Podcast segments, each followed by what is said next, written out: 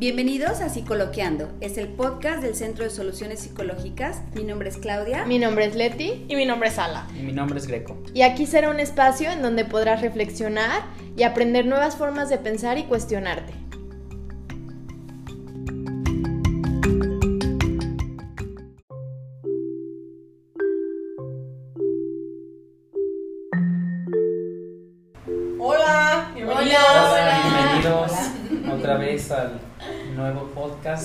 Episodio creo que número 3. Creo. Hay uno que hay uno perdido. Tú no sabes que hay uno perdido. Sí, a esta fecha que estamos hoy, 4 de septiembre, 4 de septiembre. sigue, sigue al aire, ya después lo vamos a quitar y va a ser el episodio perdido. Este, ¿Cómo han estado? ¿Ya regresaron a actividades, a clase, a lo que sea? Así es. Ya, ya, ya. Y es, sí, es un, es un tiempo eh, pues nuevo porque hay como muchos elementos que tenemos que habituarnos, acostumbrarnos. Yo soy maestra en ITESO Yo y también. Leti también. Y bueno, yo no sé cuál ha sido tu experiencia referente a eso porque eh, todo ha sido como más lento, como más, o sea, el, el yo adecuarme a mis años. eh, a, a todas las cañón, también, cañón. ¿no? pero lo he logrado, pero lo he logrado. Ah, Bueno, ha sido, ha sido muy interesante. Me he metido en mil cursos para aprender acerca de la virtualidad y cómo eh, armarme para entender todo este mundo, para poder navegar la virtualidad. Pero sí ha sido todo un reto. O sea, y, y- y bien, o sea, mis años, claro que me, me he tenido que estar armando. Y sí ha sido un desafío ver que mis estudiantes eh, pueden ser más lentos que yo. Ah, Hola, mis estudiantes, algunos. Este, es decir, o sea, yo podría decir que es un reto nada más para mí, pero yo siento que ha sido para todos un reto el, el estar habitando el ciberespacio. Es complejo, no sé cómo lo ha vivido Sí. cada uno en su, en su contexto. Sí, a mí también me, me ha tocado justamente esto, Clau, de, de pues tener que estar investigando en diferentes plataformas cómo funcionan, cuál parece que es la más amigable, que según yo era la más amigable y resulta que para el alumno no es la más amigable y mover todo a, a una nueva plataforma. Y creo que a diferencia de la presencialidad, cuando me ha tocado hablar de este tema con otras personas, es como necesita todavía más organización y planeación de lo que ya tenía una clase presencial, ¿no? Sí. O sea, si de por sí planeas las clases, qué tema vas a ver, cómo vas a organizar, qué es la dinámica, ahora es tal cual, minuto a minuto, qué es lo que vas a ir haciendo, tomando en cuenta que de repente se va el internet, de repente un grupo de alumnos desaparece porque les cayó, este, se les cayó el internet. O sea, ha sido, como hablaba Greco hace rato de fuera de- del aire, era hay que ser empáticos ante la situación, aunque yo crea que ya estoy, como dices, en mil cursos y capacitada y que, pues claro, son jóvenes y Ah. nos llevan años y esto y aquello, pues la realidad es que a todos nos pasa y se, se Algo tan simple como que antes abrían la puerta del salón y entraban y punto. Ajá. Ahora, el que podamos coincidir en el ciberespacio en un mismo lugar y tiempo, tienes que ayudarlo al, al alumno a- o a la persona o a tu paciente a poder estar en ese espacio en ese momento y es le tienes que instruir acerca de la plataforma, tienes que contar con un montón de variables. Que en su casa no esté lloviendo, que el internet esté correcto, que la plataforma conozca los procedimientos de la plataforma, que sepa dónde picarle, porque si, si se te ocurre hacer salitas, o sea, si hablas de Zoom, es un- le llaman de una forma. Breakout Sí, rooms, breakout room, sí, pero si, si hablas de Teams, son salas, este, pero no son salas, ¿sí? tiene, te- Y lo- por ejemplo, yo que estoy usando Meet, tienes que crear otro enlace. Para, para que ahí se metan los alumnos y puedes ir en el enlace a enlace, checándolos, viendo qué están trabajando y todo. Pero, por ejemplo, me pasó esta semana que se les cayó el internet como a dos alumnas y fue, bueno, márcale a fulanita y que te metan en el grupo y que te pongan en altavoz y ahí se ponen a O sea, es realmente sacar herramientas tecnológicas. Pues Cuando antes nada más era abre la puerta, Te y metes tus compañeros, tus alumnos y están ahí. Ujú. Claro. Ahora, desde ese simple hecho de, de poder coincidir, Sí. es gasta un montón de tiempo. Bueno, yo no sé qué, cómo, cómo lo han vivido el resto, pero a mí si hay momentos que es como, esto no está en planeación y ya llevamos 10 minutos Sí. y no nos podemos sentar a comenzar la clase o a comenzar la sesión y es como, no vamos a alcanzar con todas las cosas, ¿no? Sí, sí, sí. Sí, de hecho, pues como hemos platicado, no es, eh, es llevar el conocimiento en todos los sentidos desde juntas de trabajo para que realmente esté llegando el mensaje como lo quieres Sí. dejar.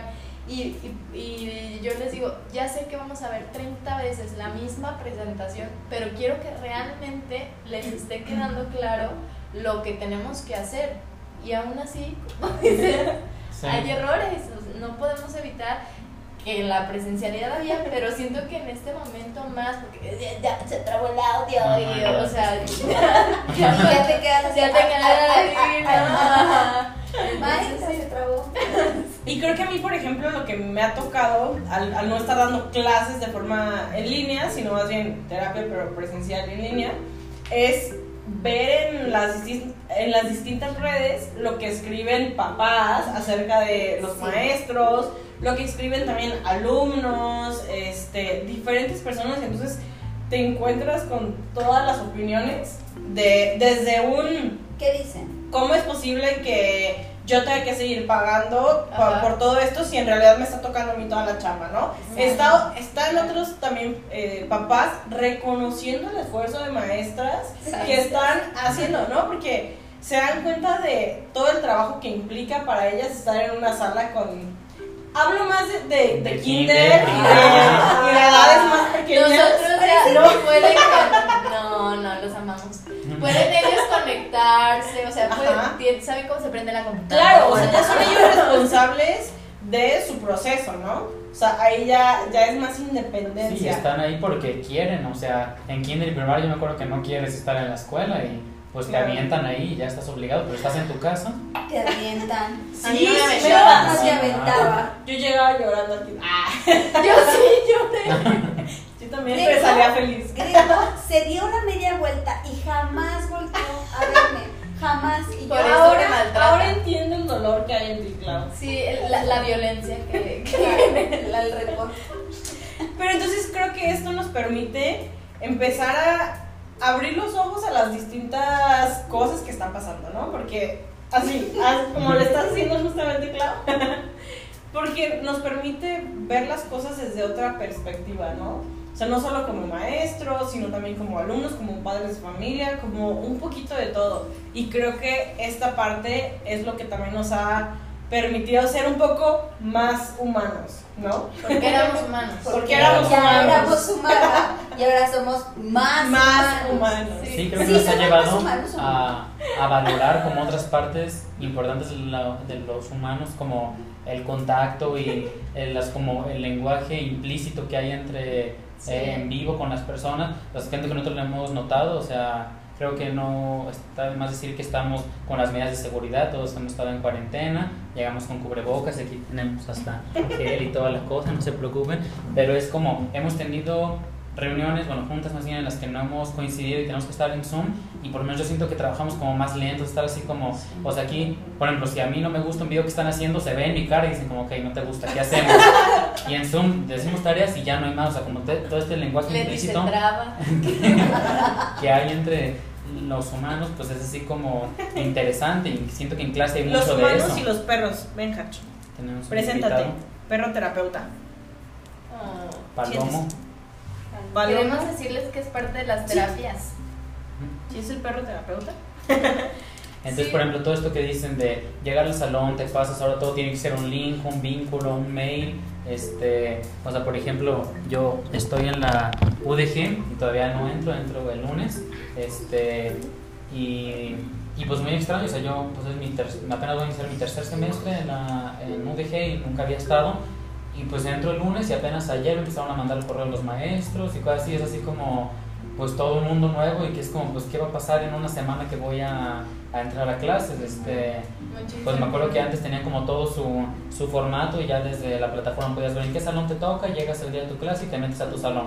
Pero ahorita es como, pues, ¿dónde va a ser? Ya te empiezan a mandar correos, a hacer grupos. Tienes un grupo en Meet, un grupo en Teams, un, grupo en WhatsApp, sí. un grupo en WhatsApp con la maestra y sin la maestra. Entonces hay como, como miles de cosas y todos estos, de lo que estaba diciendo, como lenguajes implícitos que hay con el contacto físico o, o, bueno, estar cara a cara, como que a veces es más difícil y tardas más tiempo haciéndolo, haciéndolo en línea. Creo que es como uno de los desafíos que presenta todo esto de, del regreso a clases. Este, pero bueno, continuando con el tema y ya introduciéndonos, a nosotros nos gusta hacer el podcast eh, relacionado a los temas de los que estemos trabajando para el video de Facebook, TikTok, para estar como bien entonados en ese tema y poder hablar a profundidad de él. Entonces, para el momento que ya esté el podcast afuera, ya van a estar disponibles los videos en Facebook y en TikTok de qué está en tu control y qué no y qué hacer al respecto. Entonces creo que es un buen momento para hablar de esto porque creo que es un sentimiento muy recurrente, creo que incluso si tenemos chance ahorita vamos a poner una foto, de que en Google, o sea, Google tiene como estadísticas y a partir de que inició la pandemia, las búsquedas para ansiedad, eh, depresión, este, terapia, ha un incremento pero exponencial, entonces es como podemos tocar en episodios mm, más adelante, pero ahorita es la ansiedad, creo que, igual corrígeme si me equivoco, pero creo que el intentar cambiar cosas que no están en tu control es una de las principales causas de la ansiedad.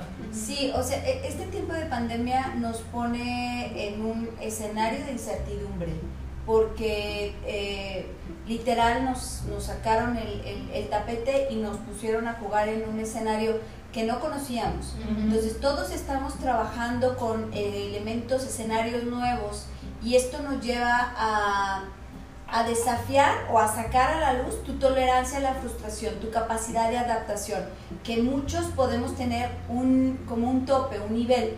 Entonces eh, creo que la, la cantidad de, de cosas que tenemos que adaptarnos o las cosas que queremos eh, controlar para sentir que no estamos como tan en caos es lo que hace que no podemos controlar que Hype te quiera comer el zapato de. Eh, o sea, eh, eh, sí, hay, hay muchas cosas que tenemos que cambiar, que tenemos que adaptarnos, pero hay otro tanto que el aferrarnos al, al no, al, al- para no movernos, para no cambiar, estas cosas pueden ser como la gotita que derrame el vaso, que haga que tu tolerancia a la frustración o la tolerancia a la incertidumbre te desborde, y te desborde en una crisis de ansiedad, en un ataque de pánico, en una tristeza muy grande. Sí, pensamientos muy negativos Sí. que están nada más ahí rompiendo la cabeza, ¿no? Sí, Sí, bueno, ahorita continuando con su intervención, creo que es importante recalcar que todos estos tips que las psicólogas dan son importantes y buenos para que los apliquen, pero si sienten la necesidad de ir a una terapia, nunca es mal momento, eh, pues la pueden agendar en www.solpsi.com.mx, este, porque pues no está mal pedir ayuda, de hecho es un No. símbolo de fortaleza en este momento y es algo que puedes controlar, que es lo que vamos a hablar más adelante, o sea, puedes buscar ayuda, es una de tus herramientas. Y que como ya lo habíamos dicho, ¿no? No solamente es para aquellas veces en donde sientes que ya no puedes, sino también si quieres mejorar el cómo te estás sintiendo ya, ¿no? Entonces, definitivamente ahí estamos, en redes. Sí. Y felicidades si deciden iniciar un proceso. Sí. Este, Fíjense, sí, esperen. sí. Ah, Es que Hablando- esa es la Es la felicidad. No solo eso, o sea, justamente hablando de esto que dices, Leti, de felicidades, me ha tocado ver más en redes que las personas están diciendo, oigan, ¿saben que Acabo de terminar mi proceso psicológico y estoy fascinada, de verdad, dense la oportunidad, Sí. esto no es para locos, no es nada más porque Sí. ya no puedes, sino... Significar eso, Exacto, y la verdad es que eso sí es algo que me ha tocado ver en estas ocasiones, eh, el ver todo el trabajo que se puede hacer en terapia. A mí, a mí lo que más me gusta cuando el primer contacto que tengo con mi paciente es felicitarlo. Sí. Y les digo muchas felicidades porque es de valientes atreverte a encontrarte contigo, a iniciar un proceso, porque realmente cuesta trabajo. Hasta nosotros como, como psicólogas Claro, y así claro. como relacionados con tantas psicólogas, cuesta trabajo el decir, ay, no, o sea, No sé, no sé Qué cómo miedo. seguir". Ajá. Claro. Sí, por ejemplo, yo al inicio de esta pandemia, claro, o sea, todo mi mundo se, se, se puso incierto igual que para muchas gentes que nos están escuchando. eh, y, y, y para mí es, bueno, yo, yo ofrezco un servicio, voy a consumirlo. Claro. Yo fui con mi terapeuta, terapeuta ya sabes, gracias. Este, y en muy poquitas sesiones fue conectar con mis recursos y decir cómo me puedo eh, poner a navegar este caos, qué recursos tengo, cómo voy a hacerle para enfrentar esta situación. Y, y para mí fue reconfortante, eh, me, me, me volvió a llenar de fe que esto que yo, en lo que yo vivo, en lo que yo trabajo, es, me, me, me devolvió a mí certidumbre, me devolvió fuerte, me devolvió con esperanza de sí se puede navegar el caos, Exacto. sí se puede, Sí se puede. sí, sí se puede. No, y me parece que, que, bueno, mínimo a mí también me pasó, no cuando inició la pandemia, pero en el proceso, que hubieron cosas que tuve que ir a acomodar y como dices, Clau, es solamente ir a terapia, no, bueno, mínimo en este modelo no va a ser que te vamos a diagnosticar y decir que, que, este, que tú tienes bla, bla, bla, bla, sino, como dices, conectar con recursos, aclarar, porque a mí me parece que cuando es como si tuviéramos una nube enfrente, y es, Sí. es quitarla y decir, así están las cosas, dale, por ahí es, ¿no? Y, y bueno, regresando al tema con el que iniciamos, Antes de que el manager después de la promoción de vayan a terapia y todo eso, www.solsi.com.mx eh, creo que, ah, que hablaban eso del control. A mí me- de repente me, me entra como este choque de, de pensamiento porque me queda claro que hay cosas que no están en nuestro control y que debemos de soltar y que otras cosas que sí. Pero también me queda claro que la actitud contra que enfrentamos ciertas situaciones va a cambiar la reacción probable de los otros, el cómo se comportan frente a nosotros. No que cambie la situación, la percepción que tenemos respecto a ese, como hablábamos del podcast, el capítulo pasado. Pero sí me parece que si alcanzas a influir un poco en tu realidad, no en todo, no en lo macro y todo esto, pero sí un poco en el sentido de, en la medida de que tu actitud se modifica y te pones otros lentes para salir del drama, como hablábamos hace rato, te empodera, te empodera y te pone en actitud activa para cambiar un poco la realidad en la que estás. Sí. No sé qué piensan Sí, ustedes. creo que, que sería bueno eh, comentarles a los que nos están escuchando qué es lo que sí puedes controlar y qué es lo que no puedes controlar, aunque ya está en el video de Facebook, pues para que no tengan que ir para allá y regresar, creo que es un eh, momento para Sí. decirlo aquí. ¿Qué sí puedes Por controlar? ejemplo, o sea, re- retomando mi caso de por qué yo fui a terapia, eh, com- comienza la pandemia y comienza a hablarse de la segunda crisis, que era la, la económica. económica. Y entonces hablaban eh, Kiyosaki, todas estas grandes eminencias de las finanzas, de viene una recesión, la más fuerte que jamás se haya visto en la historia de la humanidad. Entonces, que cuando, cuando personas de esta Magnitud. magnitud te dicen, viene una ola tremendísima, bueno, yo me sentía así chiquitita y decía, ¿qué, Claro. qué voy a hacer? O sea, es que es, no, no, no voy a poder con la economía, ¿no? Y entonces eh, eh, fue, yo, yo tenía realmente angustia, yo no podía dormir, estaba con, con pensamientos así de, de intranquilidad, de, de- de ansiedad, ¿no? Entonces dije, bueno, tengo que ir a terapia porque tengo que consumir, creo que, que, que aquí siempre hay esperanza. Créanme que en ese momento yo dije, esto no me lo arregla ni Dios Padre, porque cuando estás bajo el agua sí se siente. Claro. Pero yo decía, hay una luz, claro que en la terapia siempre se encuentran formas. Yo fui con mi superterapeuta, eh, eh, que, es, que tiene un pensamiento también resolutivo, y entonces en pocos momentos me hizo ver lo que no estaba en mis manos. La recesión mundial, futura, que venga o no, no está en mis manos. Yo no puedo hacer nada para evitar que venga o no. Pero sí puedo contribuir un poco en si hago que mi economía sea sana y sea sustentable, quizás si yo y todos nos ponemos eh, serios, formales, eh, no sé, si, si hacemos que, que nuestra economía es sana, quizá Responsabilizarme. responsabilizarme de mi economía eh, me hizo decir, esto sí está en mi control, esto, esto sí está en mis manos, ¿y qué puedes hacer? Y entonces ella me hizo ver que, híjole, me estaba yendo mejor que antes. Entonces fue así como, no me había dado cuenta que, que, que, que estaba mejor que antes y que yo estaba llorando por algo que estaba en mi mente, de algo futuro que iba a venir y no me estaba dando cuenta que estaba muy bendecida, que estaba muy resguardada, que había mucha gente a mi alrededor soportándome, eh, de, de no te va a suceder nada, estamos aquí alrededor tuyo. Y entonces fue que yo me volví a conectar con mis recursos, me volví a conectar con la gente que me apoya y volví a decir, no pasa nada. Eh, eh, en mi realidad, en lo que estoy haciendo día a día, esto es lo que me va a pasar. Claro. Si en el futuro viene X cosa, había un autor eh, budista que decía eh, que uno nunca, nunca puede estar preparado para un acontecimiento futuro, pero que cuando este acontecimiento llega a tu vida en el presente, siempre, siempre encontrarás formas de enfrentarlo. Y entonces piénsenlo ustedes. O sea, yo recordé en terapia los momentos difíciles que he pasado en mi vida y, he y, y recordé y, y volví a conectarme con, en cada momento difícil que yo viví, saqué recursos, saqué eh, fortaleza para enfrentar esa situación difícil. Y entonces, todo ser humano, cuando se le presenta una adversidad, saca una fortaleza y lo enfrenta y lo atraviesa. Entonces dije, bueno, si viene una recesión o si viene X cosa, pues entonces ya veré.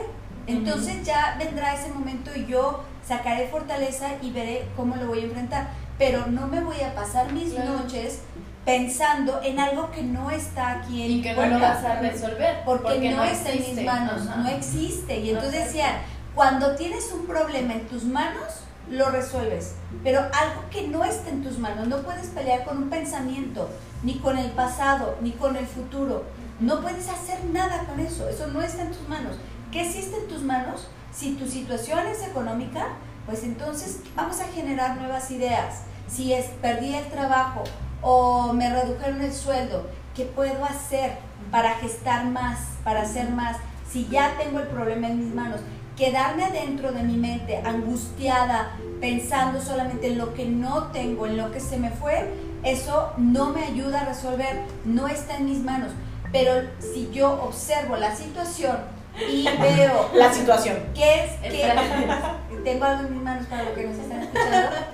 Si yo veo la situación, eh, entonces podré decir, a, a esto, con esto sí puedo enfrentarlo de tal o cual forma, ¿no? Sí, y creo que es más o menos a lo que yo decía, quizás la recesión económica, la crisis, esto, aquello, no lo podemos controlar porque es algo que es externo a nosotros, Sí. pero nuestra situación personal Sí. sí podemos generar un cambio y, y volvemos a lo mismo, que sí está en mi control, pues cómo, cómo me relaciono yo con los demás, cómo, emociones me voy a generar, sí hay situaciones que me ponen triste, pero cómo le voy a hacer para salir de esta situación que me Para frustra, que me enoja, para procesarlo, para pues para pensar diferente, como hablábamos, yo puedo decidir si pienso A o pienso B y qué me va a ayudar a sacar la solución o a meterme más en el problema. ¿Qué puedo hacer también? El, el ver las cosas con, con un enfoque completamente distinto, que fue lo que tú hiciste, Clau, o sea, verlo desde otra perspectiva y en- entre muchas cosas más, ¿no? Como hablábamos del self-love. Sí, creo que, que esto que acabas de comentar se relaciona mucho con el podcast pasado, que era de Ajá. pensamientos limitantes, porque es como tú te diste cuenta en terapia que tú no eres tus pensamientos, No. tú no eras ese miedo a la recesión, tú no eras esa preocupación de qué vas a hacer, que eres tú una persona con recursos, que, Ujú. ¿qué vas a hacer? Dejar de enfocarte en ese miedo, que llegó, y como hemos comentado en otro momento, creo que con el reto sí se puede, cada emoción, cada sentimiento te avisa de algo. Ese miedo, que ponte atenta, no puedes seguir comprando, despilfarrando, o, o si no lo hacías, no comenzar a hacerlo, porque es como, porque hay un peligro que tienes que estar atenta, no puedes estar con ojos cerrados pensando que la vida es de caramelo. ¿Hiciste caso a ese... No es. Ay, yo pienso que sí. ¿Hiciste caso a esa emoción que te trajo un aviso? ¿Conectaste con tus recursos? Ya estoy harto que no me pagan. No, tus Renuncio. manos. No tus manos. Controla, Respira, respira hondo. No está en mis manos. Controla. ¿Qué fue? A ver, ¿dónde? 4, 16, 8. No, más lento, más Una mal. moto. Está súper ventilado eso, no está bien. Mira, ya se puso a trabajar. ¿Ves? Muy bien. Sí. Justamente, bueno, Sí. retomando esto es el cómo nosotras, bueno, nosotros tomamos un rol activo, ¿no? Cómo nos readaptamos a lo nuevo que está viniendo, lo que está por venir y, y dejando atrás esta parte del pasado, ¿no? Que simplemente, como Hatch está readaptándose al piso Acomodándose, muy a gusto. Tensos minutos. Y cómo también buscamos organizarnos a nosotros mismos, ¿no? Como dices tú, bueno, si quizá antes yo gastaba un montón, bueno, ok, ¿en dónde puedo hacer recortes, no? Y es lo mismo que pasa con las demás cosas que estamos haciendo en cuanto a... Y con los demás. Y los demás. Y con los demás, porque, bueno, me, me ha pasado. Con los me- me- demás. Con los demás. Oh, con los demás, confirmo. Me ha pasado estar trabajando en, en, en varias, varias instituciones de educación. Varias. Varias. varias. En bares. Bye. En bares. Claro. Entonces, no, no voy a decir en cuál. Este, ¿En cuál bar? eh, eh. Ah, No, ya los bares, van a ella. si algún bar Ya le quiere venir a visitar, bueno, bienvenido. Bienvenidos. Eh, pero sucedió que estaba trabajando con, con un grupo eh, y, y ellos decían, es que ¿por qué la institución no nos tiene todo? O sea, ¿por qué, Organizado. por qué no comprendió que yo X, Y, Z y por qué no nos tiene tal plataforma y por qué no, no sé qué, no sé qué? Y bueno, yo, yo conocía personalmente a, a- a- a las personas que estaban organizando esta, esta institución y entonces yo sabía sus casos personales, en, en muchos de ellos estaban pasando por situaciones personales súper adversas y aún así con una valentía sacando la chamba y todo. Y entonces yo decía, qué, qué falta de, de empatía por parte de los estudiantes que no ubican que la pandemia también les pasó a los que dirigen las instituciones. Y entonces yo no sé si a ustedes les ha tocado eh, eh, escuchar a personas desde el victimismo pensando como yo solo viví la pandemia y al gobierno no, y al lugar a donde yo voy a hacer X cosa no, todos deben de estar organizados porque ellos les avisaron que iba a haber pandemia y entonces tienen una forma de ofrecer el, el mismo servicio, ¿no? O sea, como, como, como en una ceguera de túnel, ¿no? De, de, de a mí me está pasando esto y si voy al banco y las cosas cambiaron y si yo voy a una tienda y me hacen hacer fila, me molesto muchísimo porque ¿por qué me hacen esperar? ¿Por qué no está todo lo de afuera como estaba antes? Veo como mucha falta Sí. de empatía. Este tema de la empatía es como a lo que queremos llegar, como en conclusión, y me gustaría retomarlo, pero creo que es importante ahondar más en lo que no podemos controlar, porque creo que la falta de información, pues ahora sí que la información es poder, o sea, porque es decir, como si yo no sé lo que yo no puedo controlar, que es, eh, es general para los humanos, yo no puedo controlar la pandemia, pero espero que tú, maestro, sí lo hagas. Yo no puedo controlar Claro. este, la reacción de los demás, pero espero que tú sí controles la reacción que yo tengo, porque yo no quiero estar enojado, porque no voy a estar presencial, no voy a tener salidas de campo. Entonces creo que es importante ahondar más en lo que no podemos controlar, controlar perdón, para llegar a este punto de la falta de empatía y por qué debemos tener empatía al darnos cuenta que estas situaciones que nos hacen enojar o que estamos inseguros, adversos, nos pasan a todos y que por eso debemos tener este grado de empatía. Entonces, ¿qué les parece recordamos algunos de los puntos de lo que no podemos controlar? La pandemia. El tema del momento. La recesión. La política, la religión, el fútbol. Las O sea- teorías conspirativas. Bueno, bueno, Claro. para darles más, unas pistas más de lo que quiero que digan. o sea, eh, en los videos de Facebook y, y de TikTok, mm, no creo que se den cuenta, pero hubo algunos puntos que nos pasamos muy rápido. Aquí detrás de cámara decimos que no es que este se puede ahondar más, pero ya no tenemos tanto tiempo para el video. Por ejemplo, tus límites, o el drama, o la relación contigo. Todo este tipo de cosas siento que las pasamos muy rápido en el video, entonces creo que es un buen momento para ahondar más. Hablemos del drama.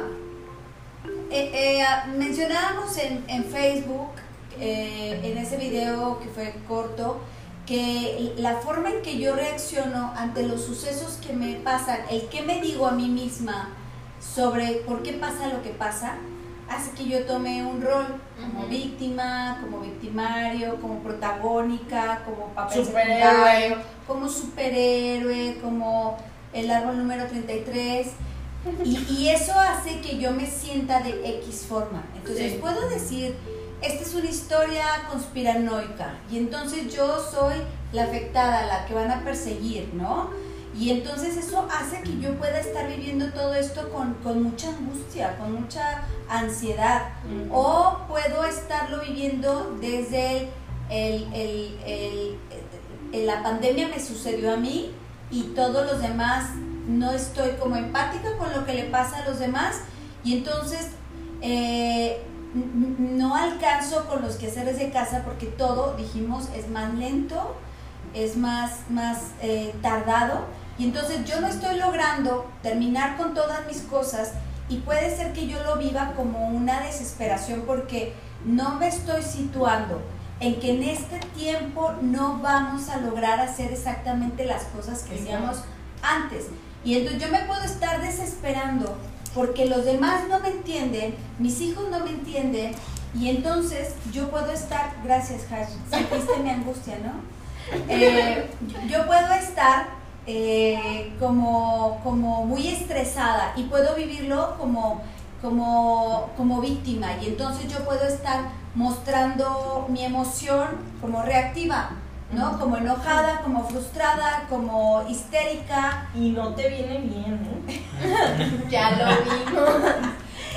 No, y, y me gustaría con esto Sí. sacar como una metáfora. Es como qué película le va- te vas a contar y le vas a contar a los otros, ¿no? Porque eso va a marcar como el drama que te vives. Exactamente, ¿No? o sea, va a ser en donde eres la princesa atrapada en el castillo y que no te dejan salir y entonces tu príncipe está afuera, o, o va a ser la princesa que agarra sus herramientas y sale y, y Se expone, y, Y se expone y, se no está cuidándose. Exactamente, ¿no? Y entonces es más bien como la historia que te vas a estar contando a ti, pero también se lo empieces a contar a los otros porque porque te la crees, ¿no? Sí. y en la medida que te la crees, Lo eres. lo- A ver, do- do- don Miguel Ríos, el de los Don cuatro Miguel acuerdos, Ruiz, don Miguel acuerdos. Ruiz, Chupó al río. Cambiando nombres.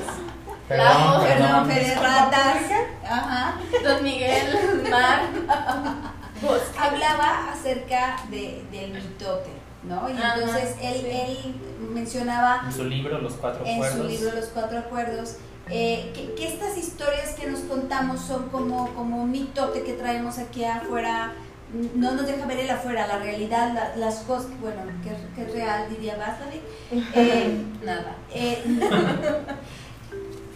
es podcast, es un podcast, luego hablaremos de este, pero eh, el, el cómo yo consigo la realidad es por este mitote que yo creo en mi cabeza. Y del cual he acordado con la gente de mi alrededor que esta es la realidad.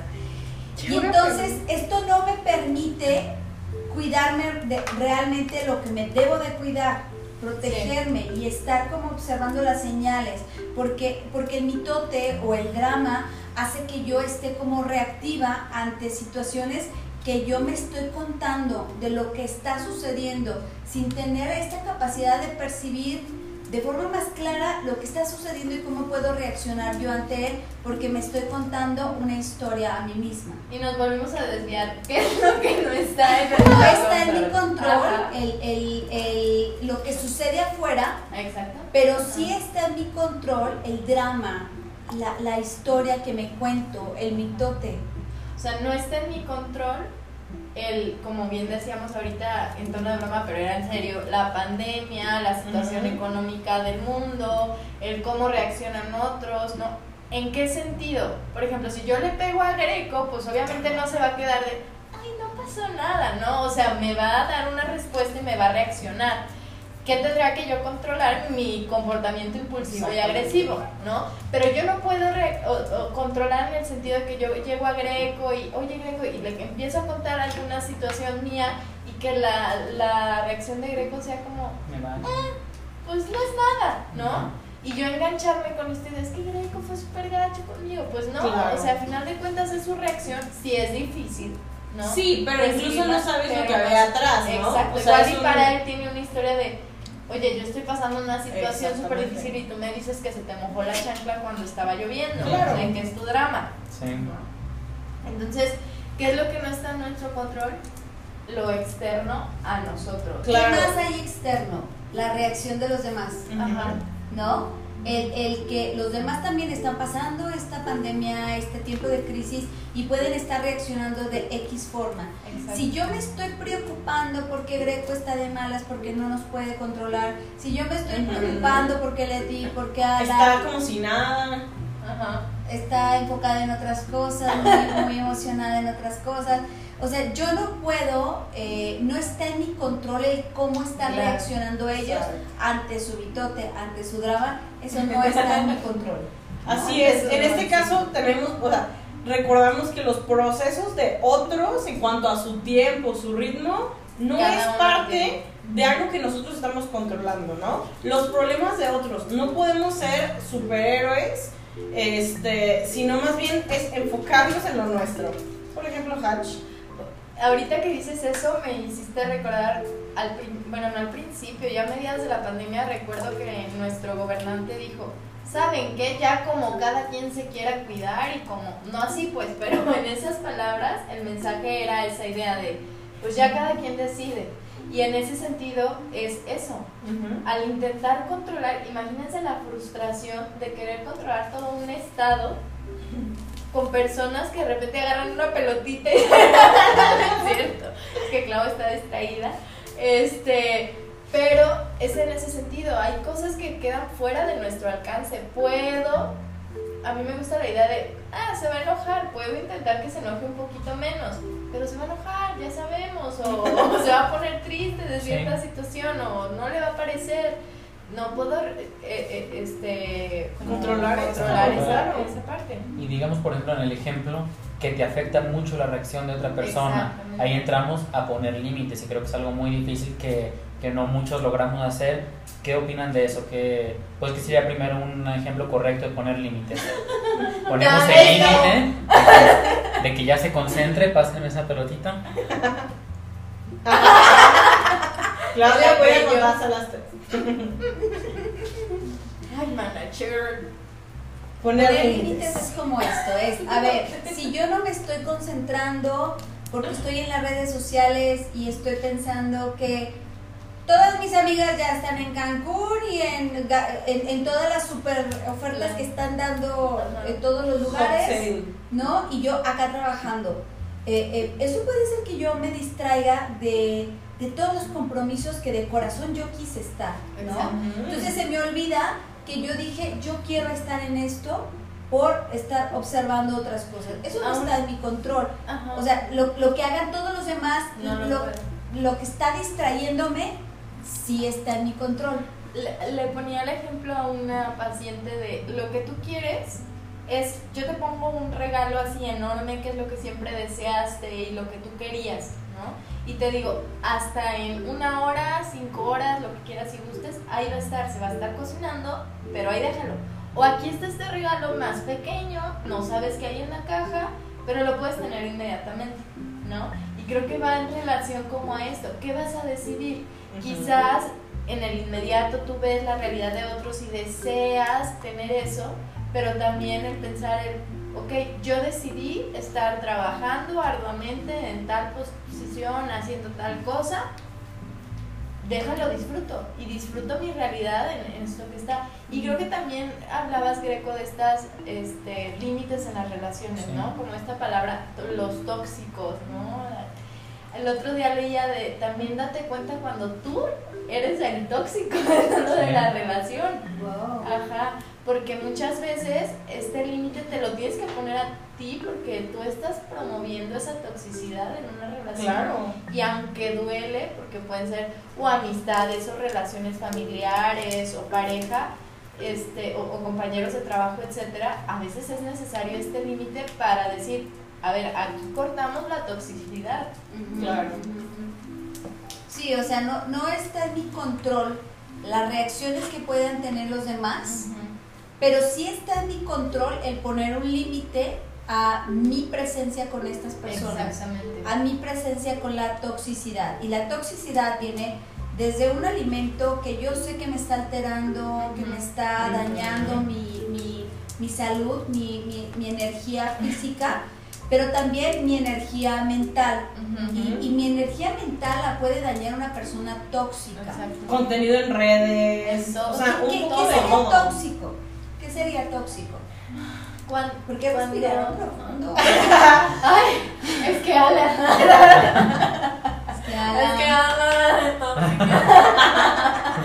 Este, no, creo que es como estos comportamientos, Nocivos. contenidos, que a ti Expectativas. como, como persona, Ya. Como persona. como persona. Dificultades técnicas. No, lo amigos. Hash, ya. ¿Qué? Sentado. Tóxico. Límite, sentado. Lo sentimos, dificultades técnicas. Regresamos a la programación regular. Este, que a ti como persona te genera malestar. O sea, puede ser una persona que sutilmente está descalificando lo que haces, criticando lo que tú dices, menospreciando o desvalorizando tus posibilidades, tus Pero que capacidades. también depende creando de tu personalidad, ¿no? Sí, Porque que- que hay humores que- a humores. Igual entre nosotros que somos bien ch- chascarrillos y esto y aquello. Rudos. Y, ajá, y salvajes. Salvajes.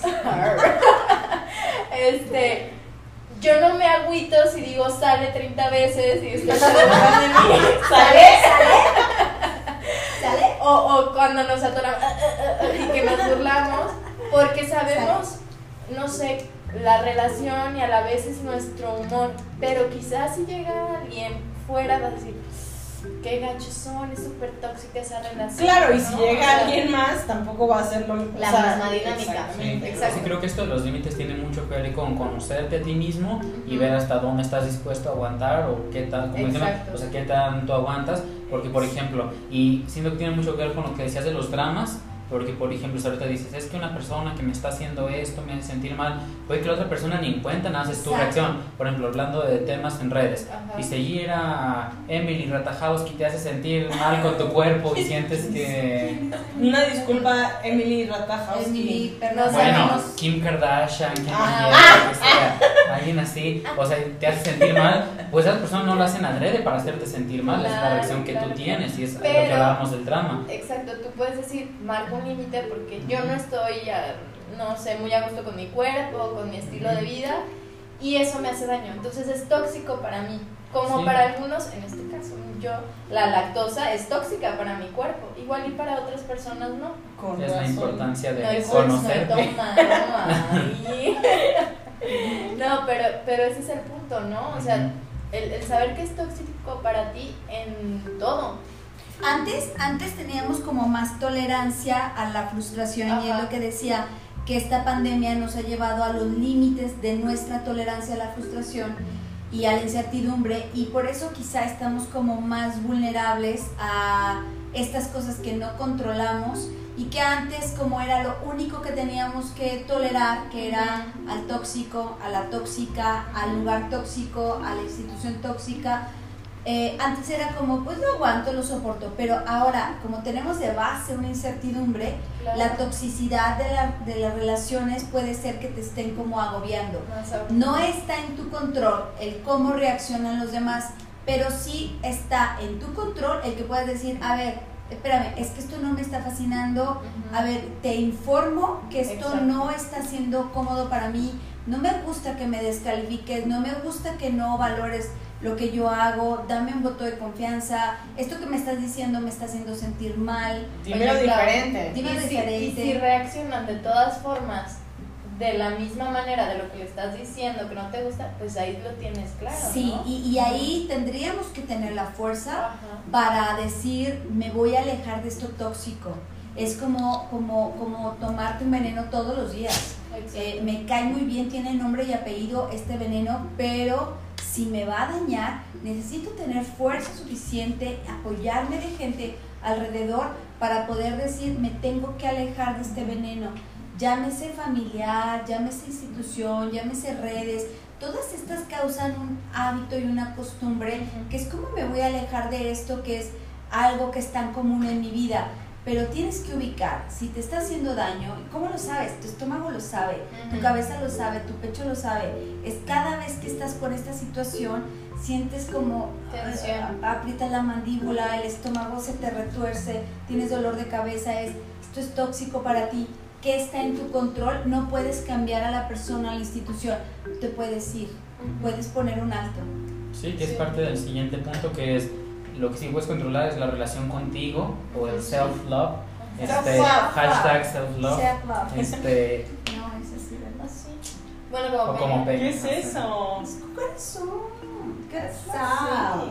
Es el corazón. Disculpen, a través de los años hemos mejorado las técnicas, pero hay unos que se quedan en el camino. Es el corazón. Corazao. este, Cinco minutos haciendo corazones. compilación de CSP haciendo corazón. Este, entonces es como la relación contigo que involucra todo este tipo de cosas. Conócete y ve qué cosas aceptas y qué no, pon límites y pon límites a cosas tóxicas de todo, como decía, sustancias, ya sea Sí. alcohol, drogas, lo que sea, personas, personas. este, contenidos, eh, Olores. series, este, personas, lo que Gracias sea, por darme. olores. Permiso. Este, entonces conocerte y nutrir esta relación que tienes contigo es algo Sí. que está en tu control y que con el tiempo vas a ver que es algo muy importante en lo que debes Tienes invertir. derecho, tienes que amarte, tienes que aprobarte y tienes derecho a estar bien, a tener bienestar en donde estés. No, no, no puedes caer en el juego de tener que aguantar y tener que tolerar porque es lo que te tocó. Siempre vas a tener la fuerza. Si tu, si tu, si tu estómago te dice que, que no estás cómodo, cómoda, tienes que irte. Sí, el cuerpo habla, ¿no? Claro, inténtalo un poco antes, ¿no? O sea, no, no desistas así de fácil. Claro. Pero si ya fuiste a terapia con nosotras, este, al centro, y, y- y ves que no hubo una forma, hay límites, hay formas de... de- no, no del todo, no tienes que cortar siempre del todo. Puedes, Sí. eh, que quiero que se entienda es, pues tienes que poner un alto a la situación que te está incomodando. No necesariamente tienes que terminar una relación con tu mamá o con tu hermana o con tu amiga. Puedes decir, esto no me gusta, esto que estás haciendo, este fragmento de la relación, sanear tus relaciones, ¿no? Claro, y, y creo que suena muy fácil, pero No lo hacerlo es. es todo, todo un proceso Después Que te se- platicaré alguna historia que tengo. que, que, que se, o sea, se, se siente, tú sabes cuando realmente te estás queriendo, Claro. porque de repente vemos a personas o nosotras mismas que es, es que si me quiero, mira, me, me baño, me arreglo como, como rico esto, pero no nos damos cuenta que a veces estamos en constante contacto con cierta toxicidad de nuestra vida, de lo que sea. Permitir que alguien me Exacto, dañe Exacto. Sí, ya que no yo es creo que quererte. Y- este sería como perdón, otro tema. un tema totalmente para podcast como de responsabilidad afectiva porque es como siento que muchas veces los comportamientos tóxicos se vuelven incluso adictivos Sí. que es como pues ya estoy aquí y no sé dejen de pelearse niñas Adicción, adicción. ¡Ya me toca! o sea ya no sé vivir sin este pe- sin esta persona sin esta relación tóxica se volvió parte de la rutina y de la vida que ya se vuelve como una adicción Ay, me pisó. Perdón, Cash me pisó. Este. Pero ¿Qué sí, más creo que está ese en nuestro tema control? para todo otro podcast. ¿Qué más? ¿Qué más? Bueno, yo, o sea, es un, un tema un poquito diferente, ya saben que yo siempre divago, pero me parece importante pensar en, en, en qué es lo que pasa cuando nosotros dejamos de tomar el control de lo que no nos toca, ¿no? Creo que le quitamos la oportunidad a otros de, de crecer, de adaptarse, de resolver sus problemas, de sentirse con las capacidades, Invalida. ¿no? Invalida Definitivo, definitivo. Y no sé si han escuchado como esta, esta frase en cuanto a uno no aprende igual si no son sus victorias y sus derrotas, ¿no? A mí me gusta decir que es como, como si los entumieras, ¿no? O sea, que cuando... los haces dependientes de Exacto, alguna manera, cuando ¿no? controla, cuando intentas controlar todo, la, la situación y todo, tú lo haces en el buen sentido, ¿no? En el sentido de que no le pase nada, que todos estén bien, que esté cuidado, voy a todo, pero en un lado te estás dejando a ti, por un lado, y por otro lado le estás invalidando y le estás dan- quitando la posibilidad de que aprenda y saque su Pero potencial. esta, esta Sí. es una herida emocional. Ujú. Yo controlo porque quiero algo a cambio. Ujú. Mm. Quiero aprobación, quiero que Exacto. sientas que sin mí no vives, quiero que sepas que yo soy alguien importante en tu vida y que sí, y que, y que me tienes que querer o, o tienes que estar a mi lado porque yo soy indispensable para ti. El control tiene, tiene su lado oscuro. Claro, o la, pa- o la falta de paciencia, ¿no? Como los papás que el hijo ahí está intentando, intentando, intentando, ay, ya yo lo hago por ti, ¿no? ¿Sabes? Como la falta de paciencia de que, a ver, deja, exactamente. Seguimos yéndonos por otros caminos, pero es lo mismo, es lo mismo, sí, sí, sí. Sí, Self-love, porque, por- por- porque porque esto, volvemos esto, al control. esto no está en mi control. Por No es el ejemplo, aprendizaje. todos tenemos distintos en, en el andar, en la vida. Habemos gente que somos un poco más rápidos y nos desespera que la gente sea más lenta. Y lo puedes ver en el manejar, o en el caminar, o en el pedir hacer algo. Alguien es más lento y si tú eres más rápido te desesperan muchísimo porque tú esperabas que esto se terminara en X tiempo, ¿no? Hoy lo podemos ver en la virtualidad. O sea, tú esperabas que esto se terminara en X minutos y resulta que tienes 10 minutos más y no logras y esto te frustra. Bueno, o sea, el, el Pero que no logres tener lo que tú quieres en el momento que tú quieres es frustrante. Y hablar, y no hablar está de en tus manos claro. esta frustración, este Lo están viendo. De jugar. No, y hablando de empatía, también date cuenta que a veces tú eres el lento. Sí. Sí, a veces tú eres el Sí, lento dentro de los procesos. porque luego tienes una imagen de yo todo rápido, yo no sé qué, y no, hay veces que no lo es. Sí, pero creo que es Límites, Claudia. Gobiérnate. Mujer, gobiérnate. Sí. Oye, Ay, no. esta es una falta de control, él no puede controlar lo que hago yo, ¿no? Puedo controlar tu rato.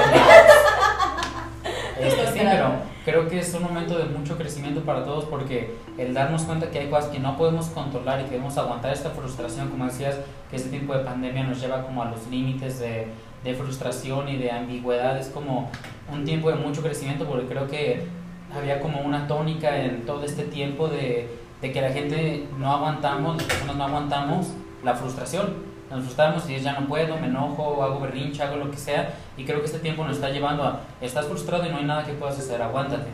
Y pues sí, es muy feo, es como síndrome de abstinencia, no sé qué sea, como de, pues yo estaba adicto a que las cosas pasaran rápido y como yo quería y como yo sabía que eran. Y el hecho de que cambie todo este paradigma nos lleva a aguantar la frustración y yo creo, espero que en el futuro seamos más pacientes y que esto sea como algo positivo. Creo que ya entrando al tema de la empatía, algo que ha sido positivo es que nos ha pasado a todos. Si hablas en China, en Estados Unidos, en Italia, en México, todos hemos vivido la pandemia con ¿No de alguna forma? con alguna diferente tónica, pero todos hemos pasado y creo que el trasfondo es que todos nos hemos frustrado y todos nuestros paradigmas han, han cambiado. Porque durante toda la época pasada, antes, pande- antes de la pandemia, este, pues de repente una persona tiene una crisis, otra persona, es como estamos en una reunión y, Sí. ay, pues que Claudia le pasó esto, hay que tener paciencia con ella, a esta persona le pasó esto. Pero ahorita todos estamos con que nos pasó esto, entonces es como, ¿qué, qué mensaje nos deja esto? ¿O qué reflexión podemos de tener de que a todos nos está pasando la pandemia y todos nos estamos dando cuenta de estas cosas que no podemos controlar? Que cuando yo estoy en crisis debo de recordar que la otra persona también está pasando por lo mismo. Y no es culpable tampoco de lo que, de lo que estás pasando, ¿no? Ajá. Ajá. Y que puede ser que de repente yo esté fuera de mí y que la otra persona se desespere o que de repente el otro esté fuera de sí y que yo tenga que tolerar. Es decir, creo que debemos de recordar que todos estamos tocando las esquinas de nuestra existencia y estamos conociendo eh, características que quizá no queríamos ver, ¿no? y, y este conocer algo que sublimaba- sublimábamos a través de viajes, de cenitas, de reuniones con amigos. Hoy no hay nada de esto, está en seco, esto que tú evadías eh, y, y puede que, que nos estemos encontrando, ¿no? Intolerancia con intolerancia. Entonces hay que descubrir que todos están haciendo su mejor esfuerzo. Algunos están logrando adaptarse, otros les está costando un poquito más de trabajo. En algunas áreas nos puede costar más trabajo a unos que a otros. Y bueno, esto es algo que nos, nos está pasando a toda la humanidad. Claro. Por primera vez yo creo que en la historia nos sentimos la raza humana que está viviendo una misma situación con diferentes formas, pero todos estamos siendo partícipes de lo mismo.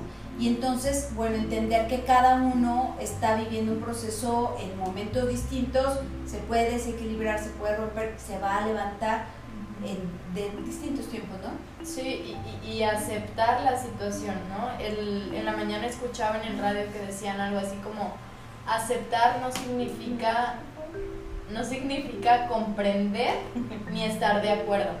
Entonces probablemente no estamos de acuerdo ni comprendemos del todo la situación, pero puedo con ustedes. Pero entender que Mira, vamos a cortar de aquí para acá, vamos a dos nada más.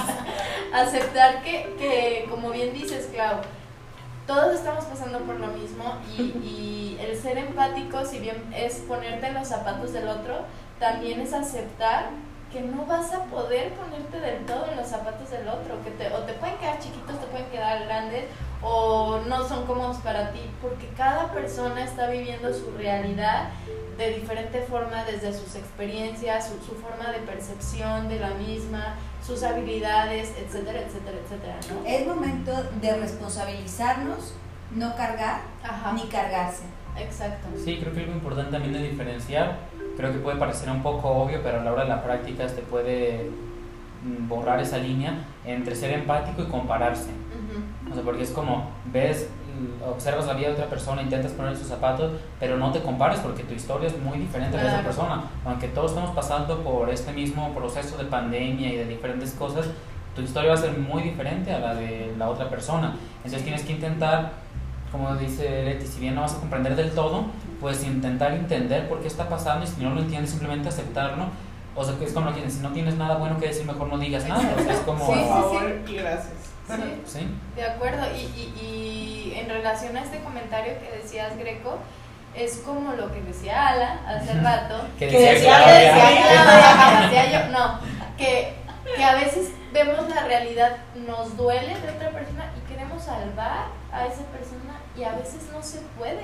Yo creo que O no nunca quiere. o no quiere, ¿no? ¿Por qué? Porque y a mí me gusta el ejemplo que a mis amigas, y a la no me dejará mentir, que yo les he dicho, a ver, yo voy a estar para ti, pero mi mano va a estar así. Si tú la quieres agarrar, agárrala. Yo no voy a ir a salvarte para, para, para salir adelante. O sea, pero mi mano va a estar. Tú agárrate si quieres. Si no, yo ni te voy a robar. Y hasta aquí, ¿no? O sea, hasta aquí es mi no chamba. me vas a jalar, pues. O sea, en ese sentido. Sí. Y suena muy frío, muy fuerte y muy feo. Quizás algunos me digan no, pero. Pero es la pero es realidad, real. no puedes hacer nada. Pero como amiga lo dices, pero por ejemplo, hago la pregunta como terapeuta, porque siento que muchas personas pueden llegar como, ya, tomé la decisión de venir al terapeuta, arréglame la vida, ya vengo, ven problemas. ¿Pasa, no pasa? ¿Cuál es su rol? O sea, porque lo que yo escucho de cuando estoy hablando con ustedes es como un acompañamiento, o sea, ayudan ustedes a despejar el ambiente, pero ustedes no pueden salvar a alguien que no, No. no quiere. No, y creo que ese es el error que de repente como terapeuta, sobre todo en esta profesión,